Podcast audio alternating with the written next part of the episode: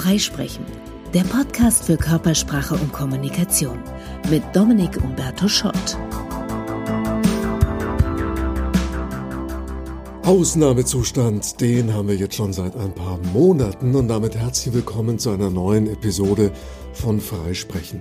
Heute wollen wir einen Spagat versuchen, nämlich zum einen so ein paar Kommunikationsphänomene beleuchten, die momentan in Zeiten von Corona ganz besonders aufploppen und zugleich die Folge aber so gestalten, dass man die auch in zwei, drei Jahren noch anhören kann, so dass es lehrreich und unterhaltsam ist. Denn wir werden Dinge beleuchten, die zeitlos sind, auch wenn sie gerade besonders aktuell sind. Erste Überlegung war natürlich, wie baue ich diese Folge auf? Dazu eine Frage. Ich habe zwei Nachrichten, eine gute und eine schlechte. Welche möchtest du zuerst hören? Jetzt sagen wahrscheinlich die meisten instinktiv, ja, lieber die schlechte Nachricht, weil dann baut mich die gute hinterher auf. Und genau das ist ein sinnvoller Aufbau auch für Reden, Vorträge, Artikel. Lieber erst die schlechten Nachrichten, dann die guten. And on a positive note, wie man im Englischen sagt, als umgekehrt erst gute Nachricht und dann zieht mich die schlechte wieder runter und ist eine Enttäuschung. Also beleuchten wir erstmal ein, zwei bisschen problematische Aspekte in unserer Corona-Kommunikation und dann die vielleicht überraschenden positiven Dinge, die es mit sich bringen könnte.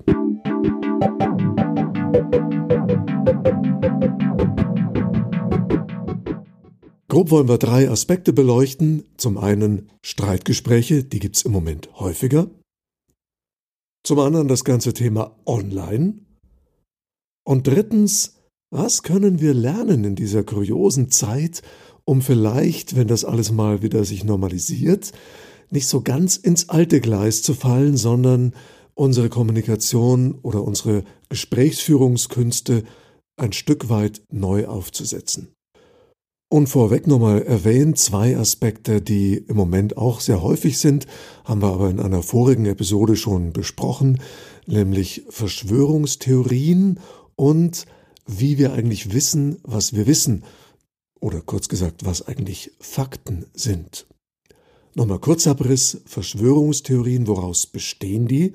Immer aus einem wahren Kern, etwas Spekulativem und der Emotionalisierung, also Empörung, Wut. Warum sind die oft so attraktiv für uns?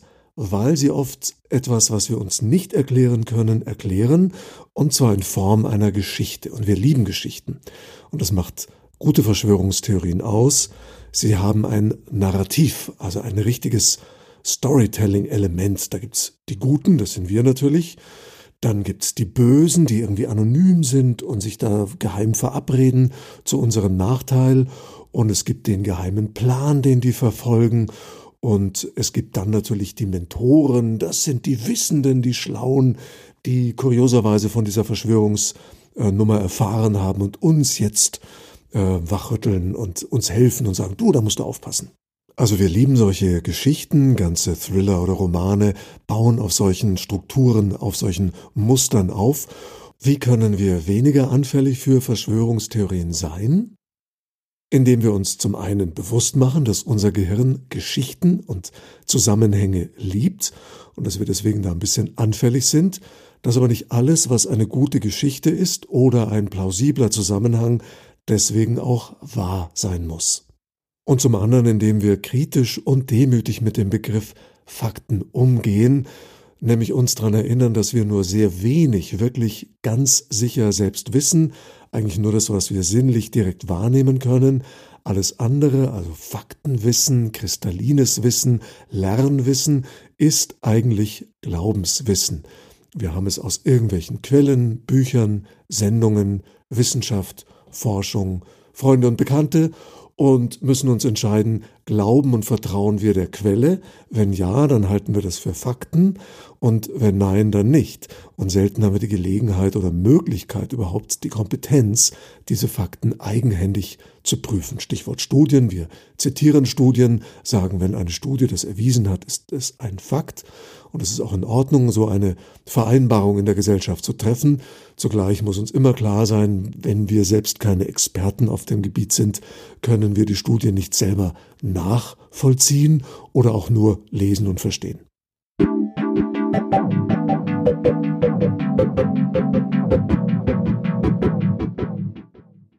Um Verschwörungstheorien und Fakten aber gibt es derzeit viele Streitgespräche, Diskussionen, weil das Thema Corona ja insofern besonders ist, als wir alle betroffen sind. Das gab es vermutlich bisher selten in der Menschheitsgeschichte, ein globales Geschehen, das kollektiv alle an der einen oder anderen Stelle direkt betrifft. Deswegen kann und möchte jeder mitreden von seiner Warte aus, und deswegen gibt es natürlich auch eine ganze Menge an potenziell kontroversen Themen oder Unteraspekten des Themas. Ist das Virus gefährlich oder nicht? Sind die Maßnahmen übertrieben oder nicht? Ist Soforthilfe okay oder nicht? Ist Homeoffice gut oder nicht? Sollen wir das beibehalten, ja oder nein? Und so weiter und so weiter. Also viele Pro- und Kontrathemen.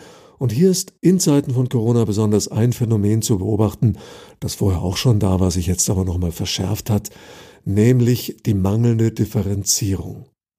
Viel Schwarz-Weiß, wenig Graustufe oder, schlauer mal Wort, wenig Ambiguität.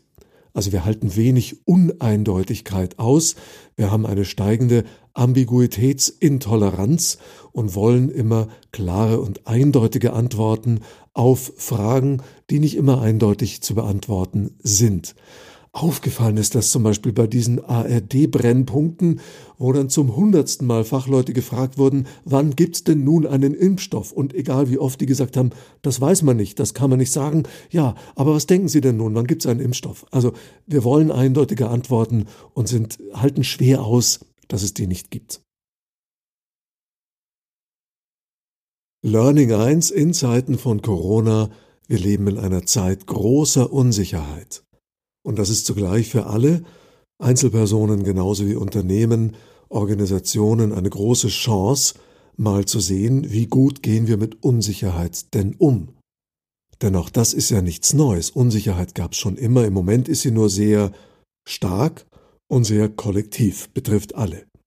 Unser Ego sucht immer nach Stabilität, Sicherheit, Planbarkeit. Und im Moment erleben wir, vielleicht stärker als je, dass das im Moment nicht funktioniert. Ungewisse Zeiten, wir können kaum vorausplanen. Also guter Test für unsere Flexibilität und Anpassungsfähigkeit. Wie gut, wie schnell können wir uns an ein sich ständig veränderndes Szenario anpassen. Neben den kontroversen Pro-Kontra-Themen und unserer mangelnden Ambiguitätstoleranz gibt es einen weiteren Grund, warum wir beim Thema Corona oft Streitgespräche erleben. Unsere verschiedenen Wertesysteme. Denn auch wenn es einerseits ein globales, ein kollektives Geschehen ist und wir sagen könnten, wir waren noch nie so einig auf der Welt, weil wir alle im Moment gedanklich mit dem gleichen Geschehen befasst sind, so kann man doch auf der anderen Seite sagen, sind wir zum Teil so einsam wie noch nie, nicht nur wegen der Kontaktbeschränkungen, sondern auch, weil wir Corona eben alle sehr verschieden erleben, weil ja jeder ganz anders betroffen ist. Macht ja einen Riesenunterschied, ob ich als Angestellter weiterhin sicheres Gehalt habe oder in Kurzarbeit gehen muss und mir vielleicht Sorgen um meinen Arbeitsplatz mache. Oder als Selbstständiger mit einem kleinen Laden oder als Künstler gerade gar keine Einnahmen habe. Macht einen Riesenunterschied, ob ich den Shutdown in einer engen Wohnung ohne Balkon verbringe oder in einem großen Haus mit Garten. Macht einen Riesenunterschied, ob ich Familie habe, Partner oder Single bin. Macht einen Riesenunterschied, ob ich neben Homeoffice noch die Betreuung von kleinen Kindern bewältigen muss oder nicht. Und, und, und. Und dann eben unser Wertesystem. Je nachdem, welcher meiner Kernwerte derzeit betroffen oder gefährdet ist, Je nachdem werde ich auch ganz anders mit dem Thema Corona oder mit dem Thema Einschränkungen umgehen. Mache ich mir vor allem um meine Gesundheit Sorgen, dann werde ich es begrüßen, dass alle Maske tragen. Ist ein sehr hoher Wert von mir Solidarität mit allen Schwachen oder gesundheitlich Gefährdeten, dann werde ich ebenfalls die Restriktionen begrüßen und werde sagen, wir machen alles richtig, wenn wir viel zu Hause bleiben und die anderen dadurch schützen. Ist einer meiner Kernwerte Freiheit, dann werde ich die Einschränkung der Grundrechte vielleicht sehr viel skeptischer und kritischer sehen. Und gehört Selbstverwirklichung oder Karriere zu meinen Kernwerten, dann kommt es darauf an, inwieweit bin ich durch Corona hier im Moment behindert. Und dieser verschiedene Wertekompass, den wir haben, diese verschiedenen Prioritäten im Leben, die erklären ganz gut, warum manche in einem Streitgespräch auf keinen gemeinsamen Nenner kommen. Weil ihnen ein jeweils anderer Aspekt besonders am Herzen liegt. Und weil keine Politik der Welt allen diesen Werten gleichermaßen gerecht werden kann. Das nennt man in der Risikopolitik, also dem Management von Gefährdungslagen, die sogenannte Risikokonkurrenz. Kurz gesagt, je mehr Sicherheit ich für alle möchte, desto stärker muss ich Freiheitsrechte beschränken, je stärker die individuelle Freiheit geschützt werden soll, desto höhere Sicherheitsrisiken müssen hingenommen werden. Das ist ein Zielkonflikt in der Risikopolitik, der kaum aufzulösen ist. Learning 2 in Corona-Zeiten, wenn wir uns immer daran erinnern, dass jede Position nur eine Meinung ist, eine unter mehreren möglichen und dass keiner die absolute Wahrheit besitzt, dann können wir unter Umständen etwas großzügiger mit abweichenden Meinungen umgehen und besser aushalten, dass andere Menschen, basierend auf ihren anderen Werten, die für sie Priorität haben, zu anderen Schlussfolgerungen kommen. Heißt konkret, einander ausreden lassen und gut zuhören, um zu verstehen, warum der andere Dinge so sieht, wie er sie sieht, und dann sich im Zweifelsfall auch mal darauf einigen, dass man sich nicht einig wird. Und vor allem niemanden missionieren wollen. Klappt eh nie. Das ist dann schwierig, wenn man sich nicht aus dem Weg gehen kann, weil man nicht Arbeitskollege ist, sondern ein Paar zusammenlebt. Am Anfang wurde er prognostiziert, ui, mal sehen, ob es in neun Monaten viele Corona-Babys gibt. Mittlerweile lauten die Prognosen eher steigende Scheidungsraten, denn so aufeinander hocken nonstop, das kennen die meisten Paare höchstens aus dem Urlaub, aber nicht aus dem Alltag. Da ist schneller mal die Stimmung angespannt, da kracht's häufiger mal, auch häusliche Gewalt nimmt wohl zu, was man hört. Hier kann der Tipp nur lauten, nach Ausweichmöglichkeiten suchen nicht auch noch das Wochenende gemeinsam verbringen, sondern vielleicht getrennt mit dem jeweils eigenen Freundeskreis mal abhängen. Ja, und apropos Freundeskreis, die dürfen wir ja erst seit kurzem wieder sehen, haushaltsfremde Personen. Und das führt uns zu dem vielleicht wesentlichsten Aspekt der Corona-Krise für die meisten von uns, nämlich der fast kompletten Verlagerung des Lebens ins Digitale. Wir sind alle viel mehr online, weiß nicht, wie es bei euch ist, aber meine Bildschirmzeit hat sich äh, vorübergehend, glaube ich, verdreifacht. Jetzt geht's langsam wieder. Zum Teil waren wir den ganzen Tag irgendwie online. Homeoffice, Online-Meetings, Online-Konferenzen, Videocalls, dann abends bisschen Netflix gucken, immer noch Bildschirm. Unglaublich. Ganz zu schweigen von Online-Shopping und noch der sonstigen Handynutzung nebenbei.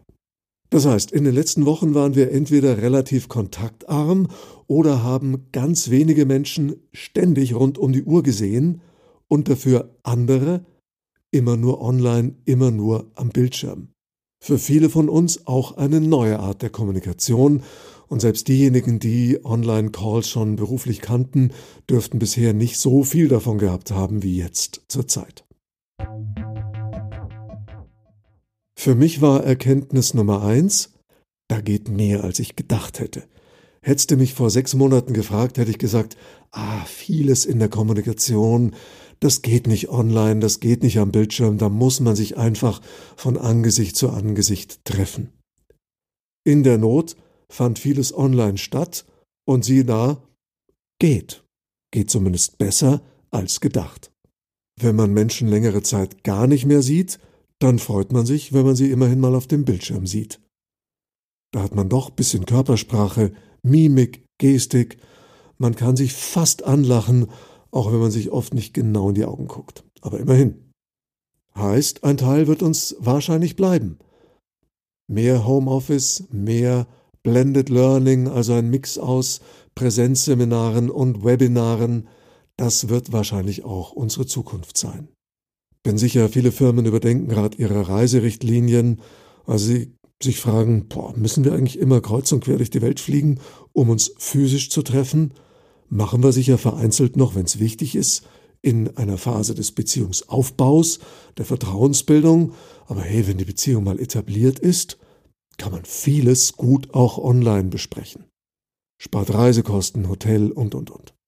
Zugleich haben wir von Woche zu Woche mehr und mehr gemerkt, was nicht online geht, wo es seine Grenzen hat. Wir können online niemand umarmen. Körperliche Nähe, das geht nicht. Wir haben zwar alle Touchscreens und können den Bildschirm berühren, aber der Bildschirm berührt nicht uns. Und da bin ich gespannt, wie sich das die nächsten Wochen und Monate entwickelt, wenn wir so langsam aus den Homeoffices wieder zurückkehren, wieder mehr Kollegen sehen. Wie wird sich unsere Kommunikation, unsere Interaktion verändern? Geht's ruckzuck und nach ein paar Tagen ist es wieder wie vorher? Hm. Ich könnte mir vorstellen, dass wir ein paar Dinge so verinnerlicht haben, wie zum Beispiel kein Händedruck, nicht wahllos jeden umarmen, Bussi-Bussi-Umarmung, Wangenkuss. Vielleicht bleibt's noch eine ganze Weile, auch im Büro, im Alltagsleben, bei der freundlichen Verbeugung, beim Ellenbogencheck oder ähnlichem. Werden die Leute sich freuen, wenn es wieder Meetings in Präsenz gibt? Oder werden sie jetzt noch genervter da drin sitzen, weil sie sagen, ach, online war das irgendwie effizienter. Da konnte ich mich mal kurz ausklinken und mir ein Käffchen holen, wenn gerade was besprochen war, das für mich nicht so interessant war. Jetzt im Meeting kann ich ja schlecht mal rausgehen, fällt unangenehm auf. Werden wir uns im Privatleben wieder drauf stürzen, mit Freunden ins Restaurant zu gehen oder um die Häuser zu ziehen? Oder haben wir uns jetzt so an das Lockdown-Cocooning gewöhnt, dass wir zu richtigen Couch-Potatoes werden? Vielleicht wichtig, dass wir uns gerade jetzt im Sommer noch häufig draußen im Freien wirklich in echt mit anderen Menschen treffen, bevor wir uns im Winter in der kalten Jahreszeit ohnehin wieder mehr einmümmeln zu Hause. Für Singles war der Lockdown eine schwere Zeit, weil man konnte ja nicht sich verabreden mit irgendwelchen Dates. Also bei Tinder wurde, was ich so höre, halt viel getextet, aber sich kaum getroffen, logischerweise. Da wird es auch spannend, wenn jetzt wieder Treffen möglich sind, ist man ein bisschen eingerostet, ungelenk geworden, muss man das äh, sich annähern, den Smalltalk, das Flirten erst wieder ein bisschen üben oder ist man da gleich wieder auf altem Niveau? Ist das wie Fahrradfahren? Einmal gelernt, nie vergessen? Wir werden sehen. Ein Learning könnte noch sein, dass wir uns jetzt ein bisschen mehr und aufrichtiger für andere interessieren, weil uns vielleicht in dieser Zeit der Kontaktarmut nochmal bewusster geworden ist, wie wichtig soziale Kontakte für uns sind. Wie oft waren wir da früher vielleicht nur mit halbem Ohr oder oberflächlich dabei und schätzen es jetzt mehr, wenn wir andere Menschen treffen und uns mit ihnen unterhalten können. Die früher völlig belanglose und meistens nicht ernst gemeinte Frage, hey, wie geht's dir, hat ja in diesen letzten Wochen und Monaten eine ganz andere Tiefe bekommen, weil die war oft ernst gemeint. Es sind besondere Zeiten, wie geht's dir denn zur Zeit? Da war jetzt sehr viel häufiger, aufrichtiges Interesse dahinter, wirklich zu hören, wie es dem anderen geht. Und wenn davon ein bisschen bleibt, das würde ja nicht schaden. In diesem Sinn, gute Begegnungen, gute Gespräche und hoffentlich demnächst immer mehr offline. Freisprechen. Der Podcast für alle, die etwas zu sagen haben.